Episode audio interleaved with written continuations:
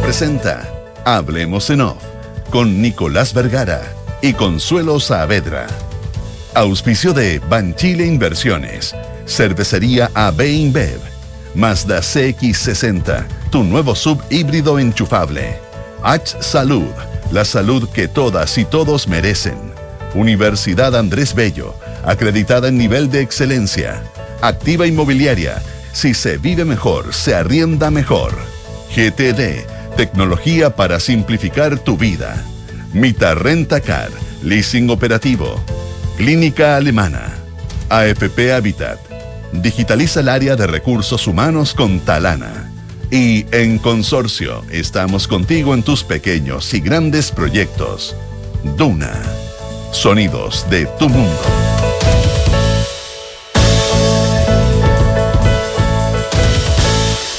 Muy buenos días, ¿cómo están ustedes? Son las 8 de la mañana con... eh, no, no lo vamos a decir mejor. Son las- un poco más, algunos minutos pasados las 8 de la mañana. Eh, es eh, jueves 14 de diciembre. Diciembre empieza a dar la vuelta a la esquina. Mañana. Consuelo Saavedra, ¿cómo estáis? Muy buenos días, ¿cómo estás, Nico? Bien, por razones de más justificadas, don Matías del Río no nos acompaña en esta oportunidad. Lo que implica que la, la ausencia anterior no era justificada, pero, pero no importa, esta vez sí es justificada. Siempre. Eh, Lo echamos de menos, le deseamos suerte. Sí, y lo queremos y todas esas cosas. Es verdad. ¿Es la hora final de Carlos Montes? Uy, qué manera de hacer cosas, eh, que de ocurrir cosas ayer en el Mm. eh, caso convenios slash lío de plata. Es la chiva plata. Eh, sí, ten cuidado que te van a rotar. Sí, sé que me van a rotar. Oye, yo, yo, yo, como tú sabes que me encanta ser contracultural. A ver, vamos a hablar de otra cosa. No, yo voy a defender a Carlos Montes. A ver. Eh, bueno, la pregunta es, ¿cuándo supo y qué supo exacto. Carlos Bueno, Montes? lo que pa- no, lo que pasa es que ayer declara la subsecretaria. ¿Te acuerdas que.? No, se conoce la No, se declaración, conoce, perdón, ¿verdad? había declarado, Claro. hace, había declarado hace bastante tiempo. Se conoce la declaración. ¿Te acuerdas que nosotros siempre decíamos, cuiden a la subsecretaria? Cuiden a la subsecretaria. Todo, porque era una cosa muy. eh, también hay que entenderlo desde esa perspectiva. Siempre todas las pelotas terminaban en que Crispi la había pedido a la subsecretaria, Montes la había pedido a la subsecretaria, todo terminaba ahí. ¿ah? Y la subsecretaria guardaba piadoso silencio. Eh, entonces, eh, el punto es que ella había guardado piadoso silencio respecto a los medios, pero no respecto a sus declaraciones judiciales. Y como todos sabemos, las declaraciones judiciales tardan pero llegan. Eh, entonces, en, en ese sentido, el tardan pero llegan implica varias cosas. El que nos enteramos, y ella afirma, y esto es lo que provoca el, el, el, ayer, que, eh, el, eh, que ella le había, eh, había entregado un informe, pero la declaración estaba tratando de buscarla para ver un poco se me perdió el párrafo, pero afirma haber entregado de todas las situaciones de convenios en Antofagasta entre los que se encontraba Democracia Viva. El titular es, eh, eh, ex subsecretaria, le informó del caso de Democracia Viva al ministro. No, estrictamente eso no es así. Eh, si somos estrictos, estaba el caso de Democracia Viva, pero ante la pregunta de las denuncias que habían ocurrido por parte de la Asociación de Funcionarios, el conflicto entre, entre el Ceremi Vivienda y, y- y el Serviu, eh, todo eso estaba planteado en esa dirección.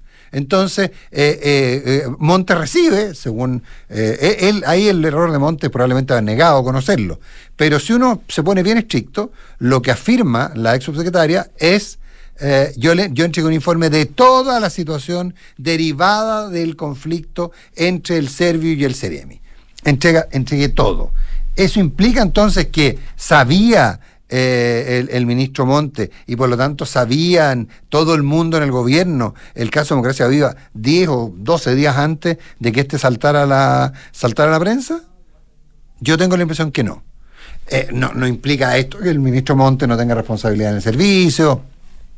Eh, que, que esta lógica administrativista de que el jefe del servicio en todos los ministerios, salvo dos, es el subsecretario, y por lo tanto el que responde es el subsecretario y que esto ya se habría hecho efectivo, etcétera, etcétera. Mira, yo la verdad que en ese sentido eh, eh, creo que cre- creo que, que está abierta, que está abierto el camino. Pero en esta línea propiamente tal, pretender que Carlos Montes sabía todo por esta declaración de la subsecretaria, de la ex subsecretaria, eh, yo creo que induce error y es, abusivo. Creo que es abusivo también hablar a partir de esta declaración, hablar de eh, hablar de eh, una acusación constitucional y, y todas esas, iba a decir patrañas, pero no son patrañas.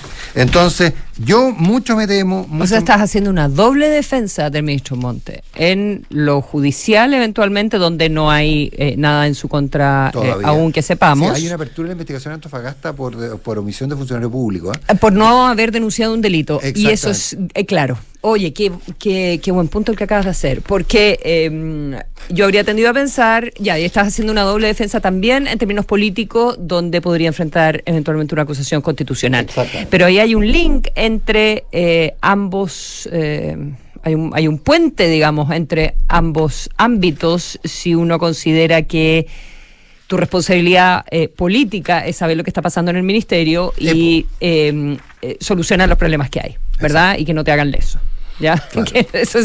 básicamente en eso consiste ser un buen ministro. Y entonces ahí decir, bueno, estar al tanto y hacer la pega. que dicen que se la pega el subsecretario, no el ministro. Entonces ahí ya empezamos en un revoleo. Eh, ¿A dónde llegamos? Pero, eh, eh, pero como funcionario público, si es que tienes una responsabilidad de denunciar un delito y si este famoso informe es un informe explícito sobre delitos o es un informe que le debería haber permitido al ministro tener sospechas y haber pedido más información, al respecto, quizás también le podría provocar problemas eh, judiciales. Eh, creo que mm, eh, creo que es tirar muy lejos el maní en todo caso, que el maní salte muy lejos, pero ¿qué Ayer, ayer empezó a pasar de todo en el caso, eh, ¿verdad? Porque, mm, como nos explicaba Leslie Ayala en los infiltrados en el, en el programa anterior, en el Dune en Punto ya hay acceso a las carpetas, o sea, las partes involucradas, los abogados fundamentalmente, porque sabemos que los periodistas no tienen acceso a las carpetas nunca. No, nunca Entonces, los abogados ya tienen acceso a las carpetas y a través de los abogados y de todos los involucrados en las partes eh, ya puedes eh, tener, puedes publicar digamos. Y, y, que, y que es un derecho que tienen eh, los imputados, ¿verdad? Ver qué están declarando los otros para poder defenderlos. Si, eh, si van y en el día de ayer se toma la decisión de eh, detener a donde, donde todo esto comienza, o por lo menos donde tiene más visibilidad, que es en Antofagasta, y se detiene al ex Seremi, y se detiene al, al presidente o al líder, al, a la expareja de la diputada Pérez, el, señor Andrade, de, Democracia Viva, ellos tienen derecho a saber qué, que se está declarando en el caso, que han dicho los demás y, eso les permite defenderse. Ya van a Antofagasta y vamos a ver que, mm, cómo está esa formalización, digamos. Pero eh, la, la señora Tatiana, acá son muchísimos RD en el caso de Antofagasta específicamente. quería ir para allá.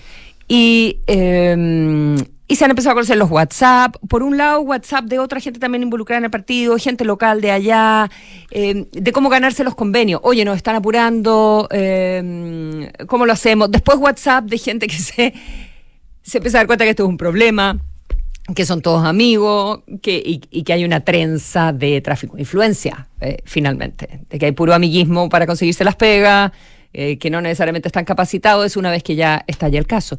Pero la subsecretaria Rojas cuando hablaba aún y ella dice que no le había alcanzado a avisar al ministro antes de que esto saliera en la prensa. Y ahora resulta que dice que sí le dio a conocer el informe. Y este me imagino yo que es el mismo informe donde lo visa el señor Trincado. Eh, eh, eh, todo, todo, todo, ah, todo indicaría que es así, digamos. Entonces, ¿hicieron leso al señor Trincado?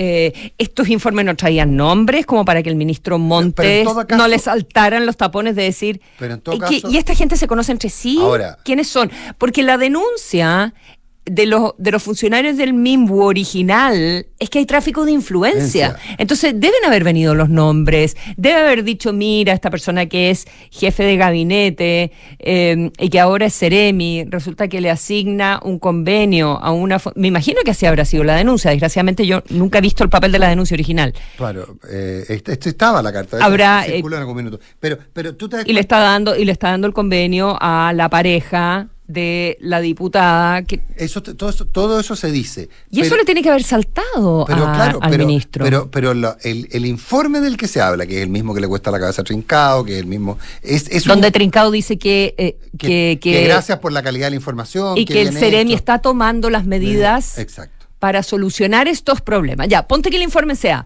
Eh, mira, eh, había unas denuncias de este tipo, pero se están tomando estas medidas y por lo tanto quedan contentos. Si bien la subsecretaria dice que Contreras eh, echa el agua también un poco al Contreras, porque dice, no me mandaba la información y yo se la pedía de nuevo y se la pedía de nuevo y me mandaba unas cosas en Word. No me mandaba los datos que yo le estaba pidiendo, me costó mucho que me mandara los datos. Eh, Entonces, también hay algo, también hay algo ahí. hay, hay, hay una, hay, hay una, eh, pero, pero del, de- es- pero por lo que yo uno colige de la declaración que hizo la, la, la secretaria Rojas, estamos hablando de eh, un informe general sobre los traspasos a fundaciones. Eh, y aquí uno podría pensar que finalmente eh, hay gente que está diciendo, ¿sabéis que nosotros no vamos a ser los únicos responsables? No nos vamos a ir solos en esto, porque además no lo somos. Pero, a propósito de filtraciones, empiezan a aparecer ya textos de WhatsApp, por ejemplo. Eh, y después quiero ir a la defensa de, a la defensa de Daniel Andrade, que, ayer entrevistó al, al abogado, eh, al abogado de, Daniel Andrade lo entrevistó, eh, lo entrevistó Matías del Río, y, eh, y la verdad que hay, hay una cosa interesante en la línea de la defensa propia de ellos. Pero antes de eso, hoy día Exante publica un, un diálogo entre Edson de Tony, ¿te acuerdas que tuvo, que es uno de los... de- De Tony es un el secretario general. de RD. Secretario general de RD, un abogado, secretario general de RD, en su minuto eh, compañero en la toma de en la toma de Derecho de la Universidad de Chile de Gabriel Boric, eh, se aleja de ese movimiento, entra a la Revolución Democrática, etcétera, etcétera. Eh, pero eh, pero el eh, ¿Con qué WhatsAppea? con Andrade. Y entonces eh, le dice, eh, gracias Edson, eh, contesta Andrade, gracias Edson ha sido un calvario la weá. Eh, yo lo he pasado súper mal pensando en este flanco, me he sentido súper ingenuo y estúpido a la vez. Voy a emitir los, la, la hueva, la voy a emitir. ¿De qué están hablando? ¿Ah? ¿De qué están hablando? Están hablando de que probablemente eh, eh, eh, le manda, de Tony le escribe a Andrade diciéndole, bueno, ¿en qué te ayudo? ¿Qué hacemos? ¿Qué está pasando? Cuéntame. Y ahí empieza, y ahí empieza esto que voy a, que voy a leer de a poco. Gracias a esto ha sido un calvario, lo he pasado súper mal pensando en este flanco, me he sentido súper ingenuo y estúpido a la vez. Bueno, además está decir que, que, que tiene que haber silencio total. No vaya a ser que esto se filtre por nuestro lado. Perdón, ¿qué hice aquí? ¿Qué hice Acá yo lo verá. Y si quieres hablar o dar consejo de esto, estaría súper agradecido. Exactamente. Y de Tony le dice que, so- que soñó con esto, o sea, estaba preocupado. Le dice que soñó con él. Y que no se va a filtrar nada, que va a salir, obviamente dice que va a salir, va a salir. Hay cuatro aspectos que tenemos que trabajar en explicación. Con Camila estamos preparando una fecha para armar un relato en base a ella. ¿Quién es Camila? Eh, Parker Bowles. No, lo que pasa es que, como me dijo anoche un amigo, si Camila es la Camila que podríamos sospechar que es, cerremos por fuera. Pero, bueno, no creo. Debe haber alguna Camila. Esto es de 7 de junio, nueve días antes de Timeline. Nueve días antes de Mm.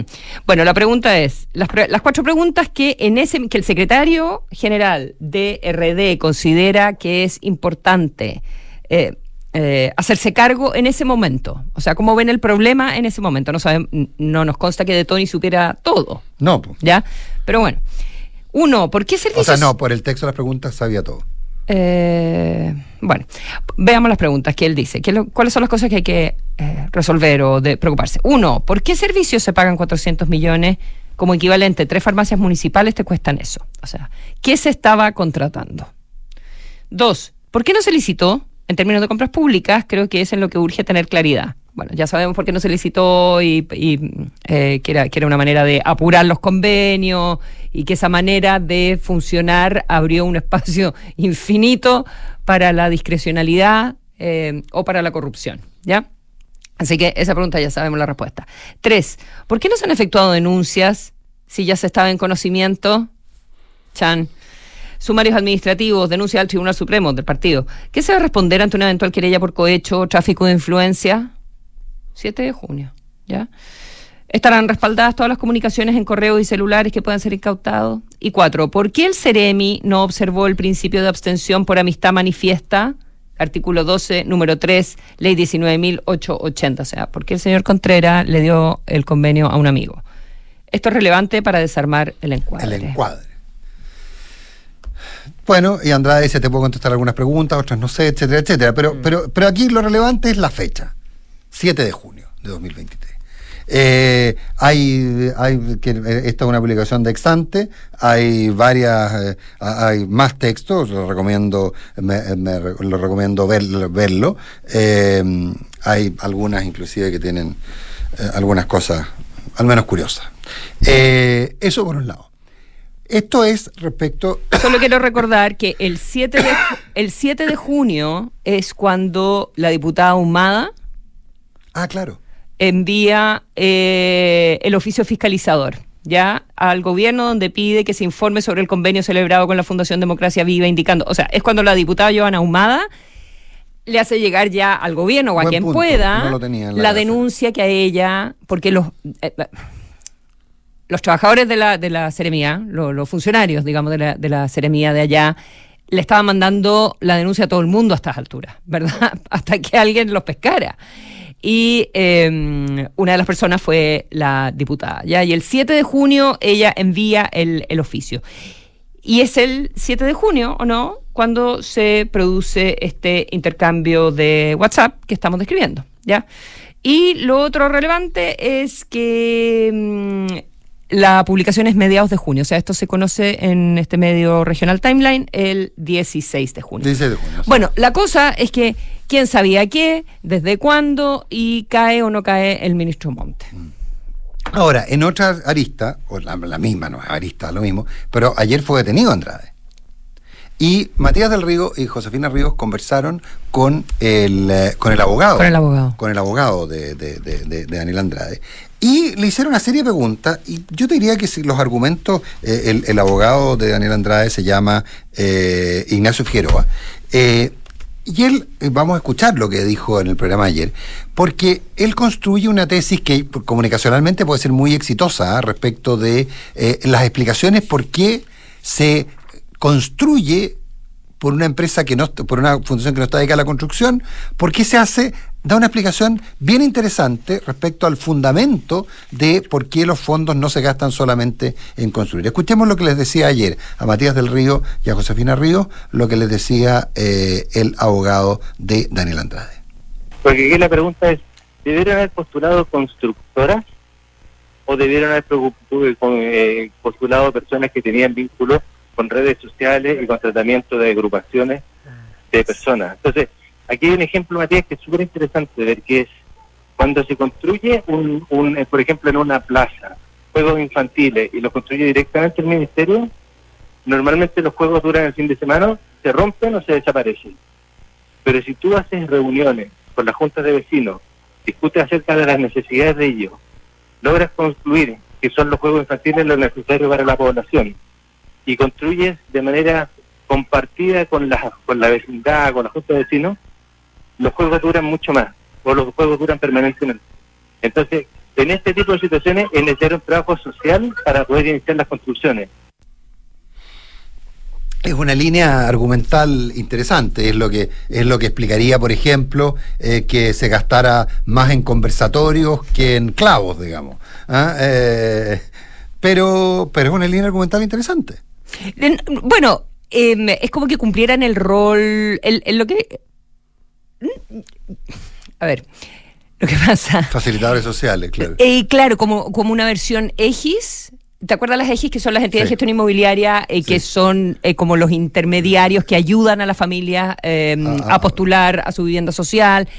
Es como O una participación ciudadana en un proceso. a organizarlos, Claro. ayudarlos a postular, hacen de intermediario entre la familia y el servio Claro, o entonces- la constructora. Entonces usted quiere el poste aquí, se lo ponemos acá, es que le molesta a la señora Juanita, pongámoslo acá. Entonces, y, y, ahora, ma- y- y claro, ayuda a organizar a la comunidad. Ah, suena fan- suena fantástico. Ahora, es como, es lo que dice, es como si Democracia Viva fuese una junta de vecinos, porque uno esperaría que la junta de vecinos Claro, pero. pero cumpla ese pero- rol, pero- o, el, o el comité del, del, del campamento. O sea, es agregarle una capa más. Pero si, espérate, si tú sigues esa línea argumentativa y tú quieres como una eh, entidad en- entidad intermedia, de la, ¿cómo se llaman en la Constitución? ¿Cuerpo intermedio? Los cuerpos intermedios, ¿cómo se, se termina? Creo que, sí, creo que existe, Eh, o sea, si tú quieres un cuerpo intermedio, Bueno, pero mío, entonces no, que no describa que va, con qué constructora va a trabajar, quién le va a hacer la pega, eh, quién le va a poner el No, no, y establezcamos los cuatro juegos y los tres eh, bidones gigantes de agua, acumuladores de agua, que era lo que hizo Democracia Viva. Claro, no, si ese es el punto. O sea, lo que pasa es que lo que es, como línea argumental es interesante escucharlo, pero lo impresionante es que no puede ser que del costo, si te vas a gastar 100 millones, 20 sean para poner las alarmas y 80 sean para convencer a la gente que hay que poner las alarmas. No, para poner de acuerdo a la gente y para dejar contenta a la gente. Si el problema es el porcentaje. Lo que yo planteo es que la construcción de la defensa, no sé si en términos legales o judiciales, pero sí en términos de opinión pública, el, el marco, el encuadre que está haciendo el abogado es un encuadre interesante. Y tiene que ver con una lógica súper instalada. A ver, porque además ahí la pregunta siguiente es claro, efectivamente. Usted se instala ahí, usted fue el que le arregló la plaza y, aquí- y, y el, y, ese, y esa relación con la comunidad, ¿quién la capitaliza? ¿O será por casualidad el parlamentario del sector No. que es amigo de, que, que es que el que puso a la gente que hizo esa operación? Entonces, ¿será que esa, esa población después va a entender que eh, para conseguir beneficios tiene que relacionarse con esta gente, con esta misma gente que, oh sorpresa, está relacionada con tal parlamentario? Y ahí se produce el clientelismo, se producen los punteros, ese tipo de cosas. Yo, como te digo, me parecía interesante escuchar la posición del, del abogado Andrade en esta materia y en otras, pero me parecía interesante pa- para entender cuál es el racional, eh, el, racional eh, mental y que hace y que me hace estar convencido que eh, muchos de ellos no sentían estar haciendo actos corruptos que por el contrario sentían que estaban haciendo un beneficio Estaban haciendo trabajo en el campamento. tra- trabajo en el Estaban campamento trabajando en los y eso era en campamentos. beneficio de la gente y, y que si eso eh, era 80-20 la relación, un pareto perfecto pero en, pero el sentido inverso, entonces resulta que, eh, que estaba todo que, que estaba todo bien. Mm. Y entonces ¿Podría haber estado trabajando en otro lugar el señor Andrade?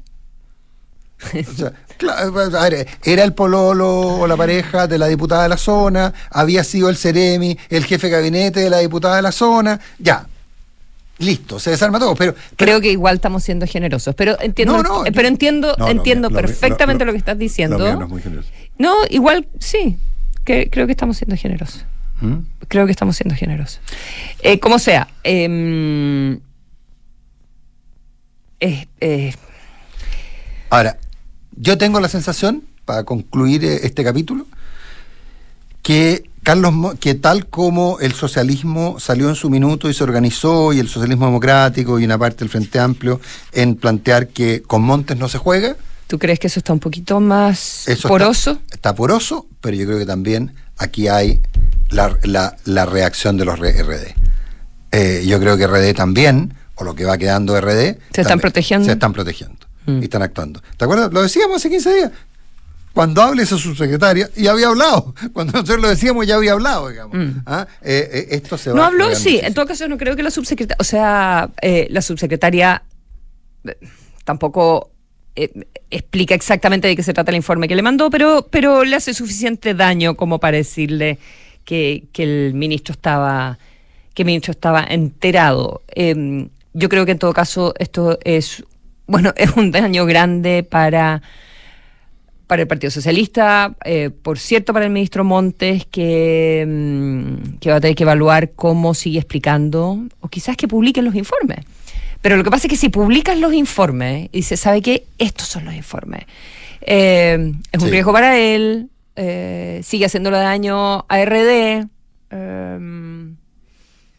que se sepa toda la verdad, aunque no sea una verdad de corrupción, sino que quizás una eh, verdad política de ineficiencia, mm, eh, de hacer mal el trabajo, eso es muy, muy dañino también.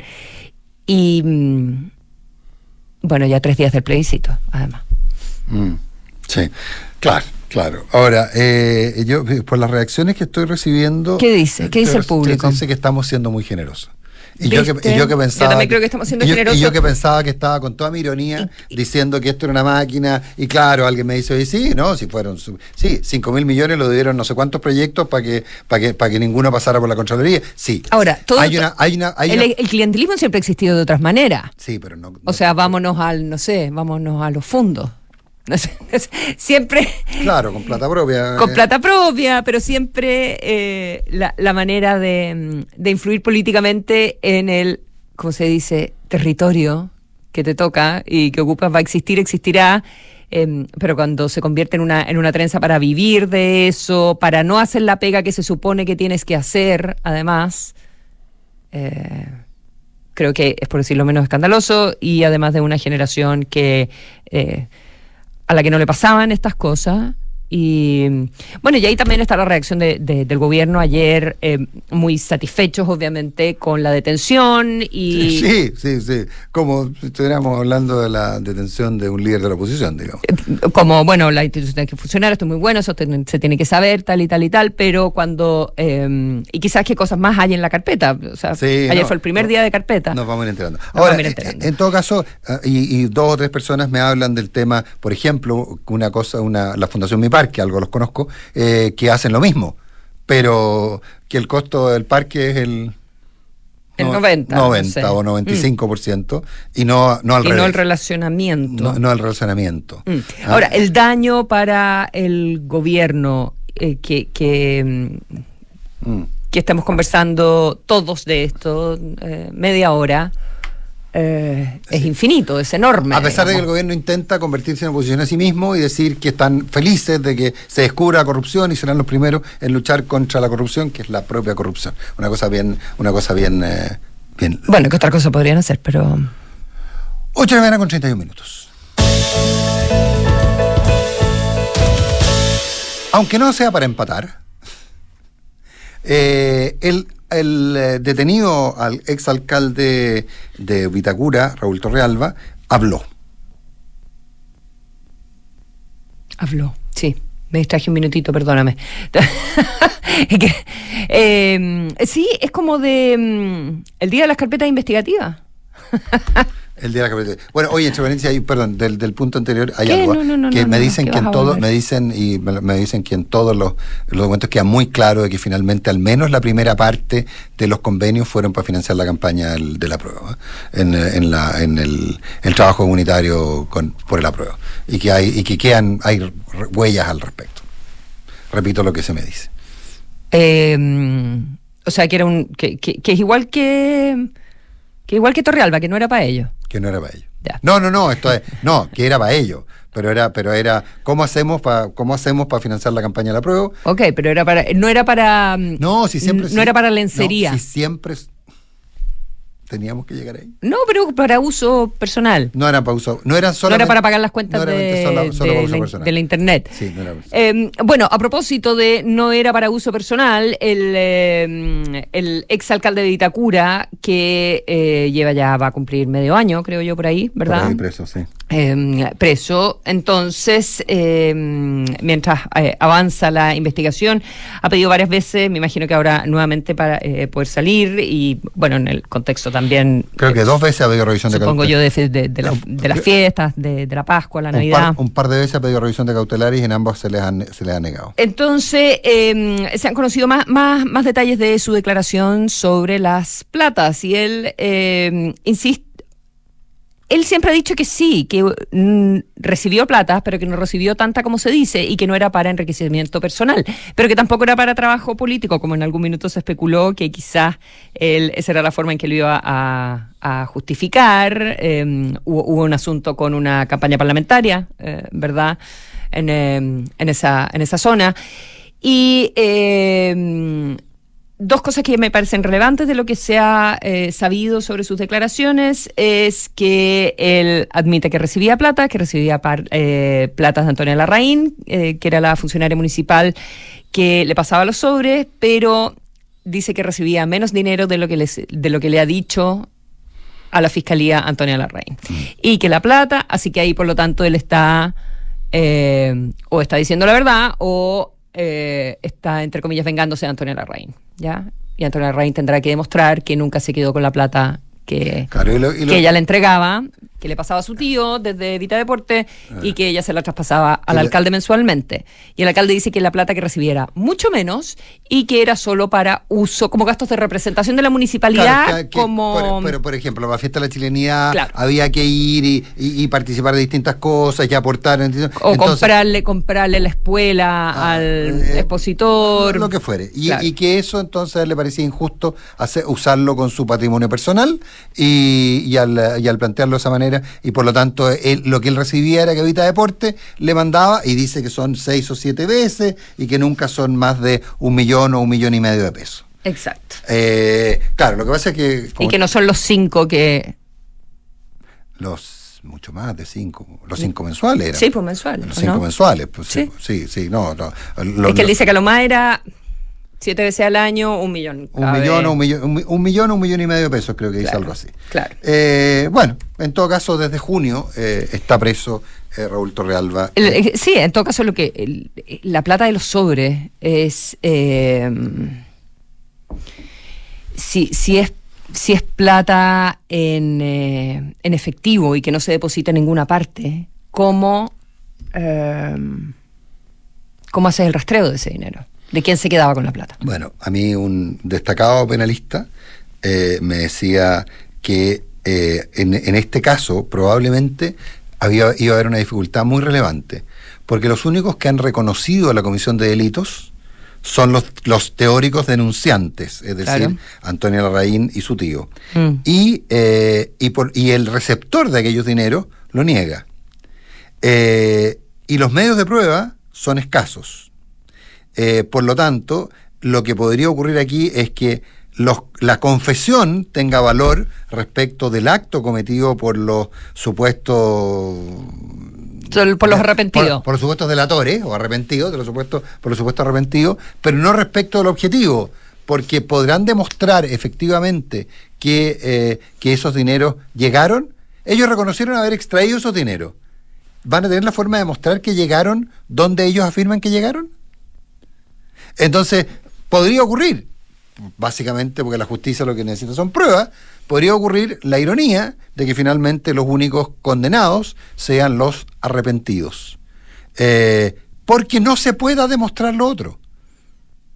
Entonces, la- la- de, de nuevo, la lógica de, la- de las tesis de la defensa es absolutamente Mm. concordante con aquello. Es decir, porque además eh, facilita, porque al decir Torrello así, si yo recibí algunos sobres, cierra el círculo, pero dice, mire, sacaban 50 y me Y pasaban me uno. entregan 500. Y me claro. pasaban uno. Exacto. ¿Ah? Así que, ay, ay, ay. ¿Qué querés que te diga? Eh, son las 8 de la mañana con 37 minutos y te, te invito a que hagamos Eso me una- podrías decir, que te- vayamos al corte. Te invito a que hagamos una. Y si te preguntas cuándo empezaron a PB, es porque llegó el momento. Ingresa a banchileinversiones.cl, infórmate y comienza tu ahorro provisional voluntario ahora. Hoy es siempre el mejor momento. En Universidad Andrés Bello ya son más de 22.000 los estudiantes con experiencias en educación digital, el metaverso, la simulación clínica, los laboratorios científicos virtuales y la inteligencia artificial son parte del proceso formativo de sus estudiantes. Y Design to Rent de activo inmobiliario, el concepto multifamily exitoso en Europa y los Estados Unidos ya está en Chile. Ideal para inversionistas y arrendatarios exigentes, con una administración especializada que cuida tu plusvalía. Infórmate en www.d2r.cl. ¿Tienes listos tus destinos para este verano? No se diga más. Prepara tus maletas, arrienda ahora mismo tu auto en Mita Rentacar, la empresa líder en el mercado del rentacar en Chile. Descubre más en mita.cl, elige tu destino con Mita. Proteger a los que más quieres y poder ahorrar. Conoce nuestros seguros de vida consorcio. Contrata 100% online con asesoría de expertos y disfruta de lo bueno que es estar protegido. Conoce más en consorcio.cl. Desde la app Talana, revisa solicitudes y gestiona la información de tu equipo fácilmente y desde un solo lugar. Talana, tecnología humana.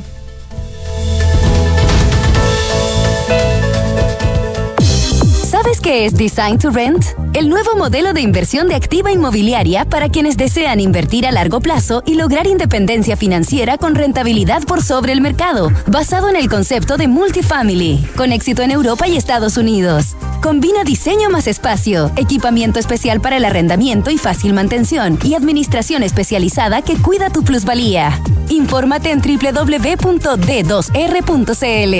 Design to Rent de Activa Inmobiliaria. Si se vive mejor, se arrienda mejor. En Mita Rentacar y Leasing Operativo somos mucho más que autos para disfrutar. Somos mucho más que flotas para las industrias que mueven el país. Somos servicio de excelencia y seguridad. Somos innovación y cuidado por el medio ambiente. Además, en Mita somos referentes en la movilidad para empresas de norte a sur, como también para las personas que hacen de su vida un constante movimiento. Mita Rentacar y Leasing Operativo. Elige tu destino. Nosotros te llevamos. Visítanos en mita.cl. En AVE InBev Chile anunciamos con orgullo nuestra certificación como empresa B gracias a nuestros altos estándares de impacto social y medioambiental. Y hoy, junto a una comunidad global de corporaciones de triple impacto, colaboraremos para impactar positivamente la calidad de vida de las personas y el planeta. En Cervecería AVE InBev soñamos en grande para crear un futuro con más motivos para brindar. Conócenos en aveinbev.cl. Atreverse no es fácil, más cuando debes invertir. Pero cuando inviertes en Banchile Inversiones, no estás solo, estamos contigo. Porque creemos que invertir es para todos, no solo para expertos, para todos. Solo hay que atreverse. Invierte en tus metas, invierte en tus sueños. Estás en Banchile Inversiones. Atrévete a invertir. Descarga la app Mi Inversión. Banchile Inversiones. La marca Banchile Inversiones comprende los servicios prestados por Banchile Corredores de Bolsa CA y por Banchile Administradora General de Fondos CA. Con más de 22.000 estudiantes con experiencias en educación digital, en Universidad Andrés Bello ponemos la tecnología al servicio de la formación. El metaverso, la simulación clínica, las teleatenciones, los laboratorios científicos virtuales y la inteligencia artificial son parte de las metodologías que se incorporan en el proceso formativo de sus estudiantes. Universidad Andrés Bello, acreditada a nivel de excelencia en todas las áreas. Somos GTD y sabemos que cada empresa, sin importar su tamaño, tiene múltiples necesidades. Por eso, diseñamos soluciones que se adapten a sus desafíos y, por sobre todo, que nos permitan poner nuestra tecnología al servicio de cada una de sus metas. En GTD, creemos en las empresas y las acompañamos día a día, porque en el camino hacia el éxito vamos juntos. GTD. Hacemos que la tecnología simplifique tu vida. ¿En qué piensas cuando piensas en el futuro? Quizás te imaginas descansando en el campo o haciendo ese viaje que siempre soñaste. Esos sueños están más cerca si te cambias a Habitat, porque somos la AFP número uno en rentabilidad en todos los fondos desde el inicio de los multifondos. En Habitat, el futuro lo escribes tú. Cámbiate en afphabitat.cl. AFP Habitat, más de 40 años juntos haciendo crecer tus ahorros. La rentabilidad de la cuota de todos los fondos entre el 27 de septiembre de 2002 hasta el 4 de agosto de 2023. La rentabilidad es variable por lo que nada garantiza que las rentabilidades pasadas se repitan en el futuro. Infórmese sobre la rentabilidad de su fondo de pensiones, las comisiones y la calidad de servicio de las AFP en el sitio web de la Superintendencia de Pensiones www.spensiones.cl. Siente la diferencia con Mazda CX60, el primer SUV híbrido enchufable de Mazda y su legendario diseño codo, donde maestros Takumis plasmaron su alma y dedicación en cada detalle. Vive una experiencia de manejo superior con la potencia de sus motores y sorpréndete. Conócelo en Mazda.cl. Mazda CX60, crafted in Japan. Nuestros usuarios podrían llenar nueve veces el Estadio Nacional. Talana es la plataforma de recursos humanos más descargada y mejor valorada de Chile, con más de 5.500 clientes y más de 400.000 usuarios. Con Talana, gestiona vacaciones, firma documentos a distancia, administra la asistencia de tus colaboradores y mucho más desde una sola plataforma de recursos humanos. Conoce más en talana.com. Lucho, ¿cómo te fue? Oh, me fue súper bien. Me trataron excelente. La doctora fue clara con los pasos a seguir. Me mandó a hacer exámenes y me lo hice ahí mismo. Todo a un precio súper conveniente. Ay, pero si te dije que H Salud me lo recomendó la Claudia porque la atención es muy completa. H Salud, la salud que todas y todos merecen. Agenda tu hora en hsalud.cl. Las mutualidades de empleadores son fiscalizadas por la Superintendencia de Seguridad Social. www.suceso.cl. Gordo, ¿has pensado cuando seamos más viejitos y la Antonia ya esté grande? Vamos a vivir muy tranquilo y tú vas a estar igual de hermosa que siempre. Oh. Y a la Antonia me la imagino ya titulada y muy independiente. ¿Cierto? Y yo, yo voy a seguir cuidándolas con el mismo amor de siempre. Gordo. Porque siempre te preocupas del bienestar de los que más quieres, con el seguro de vida consorcio podrás encontrar la tranquilidad que buscas para ti y tus seres queridos. Contrátalo 100% online en consorcio.cl. El riesgo es cubierto por Consorcio Seguros Vida. Más información de este seguro en www.consorcio.cl. Hablemos en off Nicolás Vergara y Consuelo Saavedra están en Duna.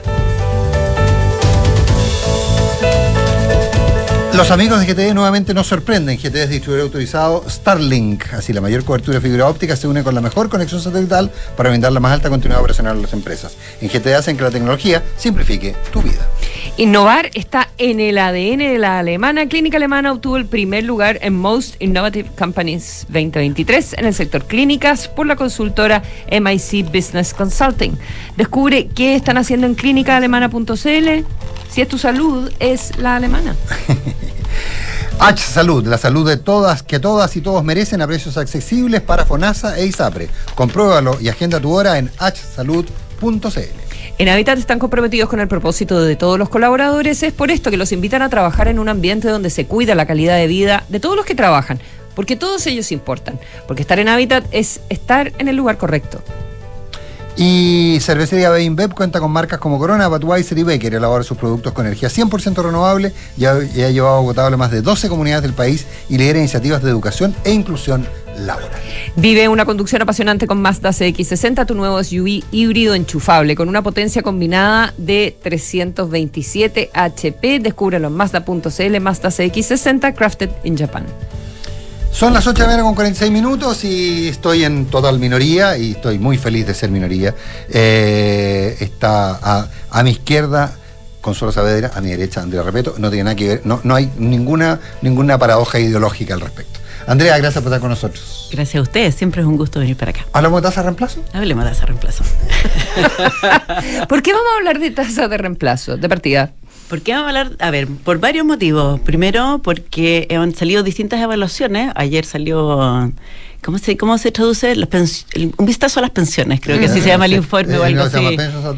Algo así. Sí, claro. ¿ah? eh, de la OCDE, en que hemos estado, no sé, David Bravo presentó un, un trabajo en la Asociación de FP el otro día, uh -huh. eh, y eh, el gobierno encargó a un grupo de personas, a Rodrigo Vergara, Paula Benavides, Cristóbal Uneus, que hicieran lo propio, ese, ese estudio debería estar por salir, evaluando la calidad, la suficiencia de las pensiones, en particular una buena idea mirarlo ahora post retiros y post PGU, porque ambas dos cosas eh, mm. debieran haber cambiado el panorama eh, mm. en, en, direcciones opuestas. Mm -hmm. Obviamente la, la, los retiros reducen las pensiones y la PGU eh, ha sido un cambio importante, creo yo, en, sí. en la solidaridad, en lo que el, el componente solidario de las claro pensiones. Había una discusión también sobre cómo se miden esas tasas de reemplazo, eh, pero creo que es importante poner un poquito de contexto por qué, estamos, por qué es importante este número. Eh, y las pensiones tienen básicamente dos objetivos, un sistema de pensiones. Eh, uno es evitar la pobreza en la vejez. Y cuando evaluamos qué, cuán capaz es el sistema de hacer eso, miramos indicadores como la PGU comparado con la línea de la pobreza. Eh, evita mm. efectivamente el sistema que nadie caiga debajo de la pobreza y está más o menos alineado. La línea de la pobreza para una persona que vive sola es un poquitito más alta que la pensión garantizada universal. Mm. Y eso de verdad cambió, como decía recién, eh, el mono post eh, pilar solidario porque ahora le llega mucha más gente y le llega más, más dinero a todos. Y el segundo objetivo de las pensiones es evitar que las personas tengan que ajustar su estándar de vida de manera muy brusca al minuto de jubilarse. Y ahí cuando uno mira la tasa de reemplazo. Ah, eh, tengo que mi tasa de reemplazo cómo se relaciona con los ingresos que yo tenía previamente, de modo de poder sostener ese estándar de vida. Y hay distintas formas de medir claro. eso. ¿Cuál, ¿Cuál estándar de vida y en qué momento de la vida? Bueno, esa es exactamente la, la discusión. Eh, la OCDE que presentó su informe ayer usa el último salario. Eh, ¿cómo, es tu, ¿Cómo es tu pensión comparado con lo que tú estabas viviendo hoy día? ¿No es promedio? No, no es promedio. Porque yo, pues, no, porque, porque, lo que pasa es que dice, eh, dice average. Claro, es average, pero revalorizado. Entonces toma tu salario, toma tu salario cuando tenías 22, porque la, la, OCDE tiene tasas de reemplazo que son teóricas. Sí. Y dice... Y que varía más de acuerdo Tú ganabas 10 mil dólares, es el ejercicio que hace la OCDE. Tú ganabas 10 mil dólares a los 22 y hoy día estás ganando 23.900 porque tu salario creció el 2%. Ese es el número que hace. Entonces lo que hace es que no llegue y toma un promedio entre los 10 mil y los 23.900 y todo lo que pasa entre medio, sino que ese salario de 10 mil lo eleva a los 44 años que tú ganaste acuerdo, un 22% pero, más. Entonces, pero, pero, si el último año ganaste 100 mil euros, no te consideras 100 mil euros. Sí, considero 100 mil euros. Te lo, te, es una lata de discusión acá para no, este no. minuto, pero, pero tengo los monitos aquí mismo, si quieres. Lo, lo que hace es que un- hace un, la pone al día. Pone ese primer salario al día a- de modo de traerlo a la plata que use equivalente del último día. Entonces lo hace crecer al 2,2% a lo largo de toda la vida y lo mira en el último minuto. Entonces cuando saca el promedio, está sacando el último salario. Pero que no es el último salario. Es el último salario. Es exactamente el último salario. y de hecho el a Glance que salió ayer eh, dice, dice exactamente eso. Ahora, pero, pero el, el, eh, ahora, ese sistema existía en Chile eh, en el sistema de reparto. Sí, Eh, pero perdona, perdona que te interrumpa, pero es muy distinto evaluar la suficiencia de las pensiones que dar pensiones en función de eso. Ah, a nosotros lo que estamos haciendo, las pensiones en Chile dependen de toda tu vida laboral, depende de todo lo que tú aportaste. Y los incentivos están, en principio, a que tú aportes siempre porque, porque vas a tener una mejor pensión. Es muy distinto en los países que te dicen, tú voy a mirar tus 10 últimos salarios. Porque uno puede hacer el truco de no cotizar nunca y empezar a cotizar al final y qué sé yo. Eso no, No, pasa en Chile. Sí. Entonces, No, con, los- con las pensiones del sistema antiguo sí. Ah, ya, El pero caso del- sí, no, no, por eso. Es que una de las razones por las cuales, una de las razones por las cuales se modificó el sistema fue ese. Sí, claro, Porque pero- efectivamente la gente cotizaba durante, iba- su día laboral eran 40 años, durante 30 años cotizaba por el mínimo, los últimos 10 años cotizaba por el máximo Mm. y se jubilaba por el máximo, con lo cual desfinanciaba el sistema. Claro, pero ahora lo que estamos intentando hacer es evaluar la calidad de las pensiones, no los incentivos que hay en las pensiones, porque como bien tú describes, eso se resolvió. Ya no, calcu- ya no calculamos las pensiones sobre la base de los últimos salarios. Calculamos la pensión efectiva que tú Bueno, vas a recibir eso sobre asumiendo, toda bueno, tu vida. eso además asumiendo que tu último salario fuera el salario mejor de tu vida. Pero en todo caso, Es que en el caso de Chile se da por, el, por el- la tasa de crecimiento, la tasa de crecimiento de remuneraciones reales en los últimos 35 años ha sido muy grande. Entonces esa diferencia se produce siempre en Chile. No hay ninguna yo posibilidad creo que no se produzca. puede ser. Yo creo que va a dejar de producirse a futuro seguramente, porque, la, sí, porque seguramente. la gente va a seguir trabajando. Bueno, pero Porque es que pero necesitamos evaluar las dos cosas, Pero las pensiones hoy día y esas pensiones al futuro. de cómo va a ser el sistema en el futuro. Ahora, entonces es eh, se hace con algún tipo de promedio, digamos, de toda tu vida laboral. Eso está diciendo de, De- toda tu no, de- trayectoria, o hay- así lo hace la OCDE, por lo menos. No, no, la No, OCDE la usa el último, el último salario. El, te- después vamos a hacer los recortes del Pensions at a Glance y los vamos a discutir juntos. Pero No, el, eh, la discusión que ha estado estos días es justamente eso. ¿Cuál es el salario que tú miras? Eh, eh, David Bravo en este informe que presentó, presentó tres alternativas. Dijo, tu último, tu último salario, los 10 últimos años y toda tu vida laboral. Y obviamente, como decía muy bien Nicolás, con lo que han crecido los salarios, esos números son muy distintos. Y déjame ponerte así el orden de magnitud eh, para que veas la- cómo es muy distinto evaluar los, eh, las pensiones con una u otra cuando los salarios han crecido. Imagínate que eres una persona que está a borde de jubilarse y tiene un salario de un millón de pesos. La, tu, las estimaciones que muestra David es que esa persona tiene una pensión de 370 mil pesos. En relativo a su último salario, la tasa de reemplazo es 37%. Entonces, esa persona dice, hay que preguntarle aquí a las personas que nos escuchan hoy día, ¿qué se siente eso? Estoy viviendo con un millón de pesos y me dicen, chuta, de aquí en adelante tienes 370. Si tú miras la historia laboral completa, David te dice, no, son tu paso es el 80%, porque en promedio a lo largo de tu vida tu salario fue 460 mil pesos. 370 sobre 460 no se ve tan mal. Pero como los salarios han crecido tanto en Chile, ganaste 460 cuando tenéis cuarenta y tantos años. No hay día. ¿Cuál es el estándar de vida que quieres proteger? Entonces, en los países que han crecido mucho, como el nuestro, los salarios creo que han crecido como el 140% en, en, ese, en ese periodo largo, hace una diferencia muy grande. Y estoy muy de acuerdo contigo, Consuelo, que con los salarios que ya no están creciendo tanto y que además tenemos problemas de rentabilidad, de demografía, de edad de jubilación, etcétera, eh, eso se va a ver distinto, esa evaluación se va a ver distinta en el futuro. Entonces, a mí yo eh, yo sí creo que hoy día las personas están mirando la tasa de reemplazo lo más parecido a lo que están viviendo hoy día, no lo que vivieron hace 20 años atrás, porque Chile cambió. Chile es muy distinto hoy día que hace 20 años En atrás. el informe de el- la pensión autofinanciada, el 37%. Estoy hablando de la pensión autofinanciada, Autofinanciada antes del PGU, eh, sin PGU. Sin PGU, sí. Con PGU sube a 76. Sí, no, es muy importante las pensiones solidarias. También subían eh, el informe que, que se hizo para el- la propuesta que hizo Michelle Bachelet II, un informe de productividad. También habían hecho ese ejercicio con, lo- con el pilar solidario. El primer quintil pasaba a tener pensiones del 10% de su último salario a 110% de su último Wow. salario. Siempre la parte solidaria ha sido súper importante desde que la tenemos, eh, propiamente tal desde el 2008. eh, ha hecho una diferencia súper grande en las pensiones de las personas. Eh, entonces, claro, las pensiones son más altas que la autofinanciada, menos mal, eh, pero al mismo tiempo tenemos que ser capaces de sostener eso en el futuro, por lo que acabamos de describir. Ahora, tú decías, separemos el concepto del incentivo a cotizar o no, pero está metido en, en, en, todo, en todos los análisis que se hacen, el tema del, del incentivo a la, a, la, a, la, a la cotización es importante. Y lo veíamos en Chile, el ejemplo ocurría, y recordemos el caso de la eh, de, de, de la, ex, de la ex mujer del ministro del ex ministro Andrade eh, que es un caso único porque cotiza, eh, jubila con el con el doble el, de la, el doble de la, de la última renovación en función del promedio digamos o sea, sí. es una locura sí. ah, o sea esas cosas pasaban y, sí, y, y, ocurría muchísimo. La gente que está jubilando hoy día ya no, ya, ya no tiene bono de reconocimiento en general. No, no, correcto, pero, pero, pero, pero, no, no, pero me refiero a que en el sistema antiguo ocurría esto grandes empresarios, eh, cotizaban, que cotizaban, cotizaban como independientes, cotizaban por el mínimo, los últimos años cotizaban por el máximo, que eran topes más altos,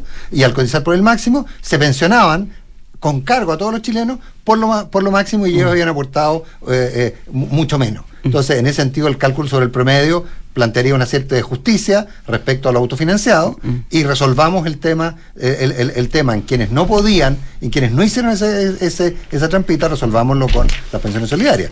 Pero el incentivo a cotizar baja muchísimo. Si tú decides calcular las pensiones por el último sueldo, porque no somos noruegos ni, mm. ni, daneses ¿ah? eh, ni suecos, eh, que, que, no se nos ocurre no, no, no pagar las pensiones. Entonces, no, no, no, no cotizar por la pensión. Sí. Es que, pero déjame decirte que es distinto calcular que lo que estás diciendo tú, que me, estoy, totalmente de acuerdo, y otra cosa es evaluar ah, si, no, no, si son suficientemente buenas las pensiones o no.